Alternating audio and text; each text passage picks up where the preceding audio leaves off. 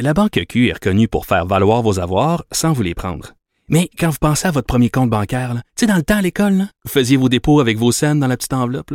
Hmm, C'était bien beau. Mais avec le temps, ce vieux compte-là vous a coûté des milliers de dollars en frais, puis vous ne faites pas une scène d'intérêt. Avec la Banque Q, vous obtenez des intérêts élevés et aucun frais sur vos services bancaires courants. Autrement dit, ça fait pas mal plus de scènes dans votre enveloppe, ça. Banque Q. Faites valoir vos avoirs. Visitez banqueq.ca pour en savoir plus.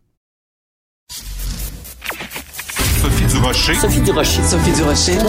Mon nom est Sophie Durocher. Sophie Durocher. Des opinions éclairantes qui font la différence. Cube Radio. Bonjour tout le monde, bon mardi, merci d'avoir choisi Cube Radio. Écoutez, je n'ai pas pu m'empêcher de partir à rire ce matin en lisant le journal de Montréal, le journal de Québec, parce que mes collègues du bureau d'enquête euh, avec Jean-Louis Fortin ont euh, découvert quelque chose d'assez rigolo. En fait, je sais même plus s'il faut en rire ou s'il faut en pleurer.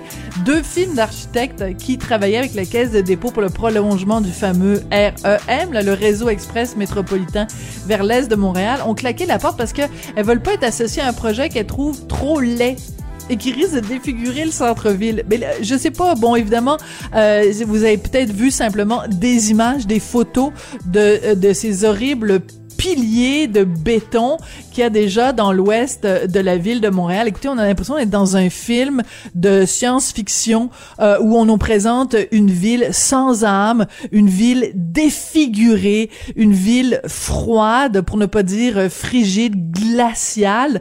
Ben c'est ça le REM. Alors euh, que des architectes, que des firmes d'architectes décident de passer à côté de contrats assez lucratifs parce qu'ils veulent juste pas que leur nom soit associé à quelque chose d'aussi laid.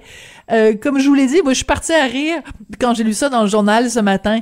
Mais plus j'y pense, plus je pense que je devrais en pleurer. En tout cas, une chose est sûre, quand j'ai lu ça dans le journal ce matin, j'ai poussé un grand. Ben voyons donc. Sophie Durocher. Tout ce que vous venez d'entendre est déjà disponible en balado sur l'application ou en ligne au cube.radio.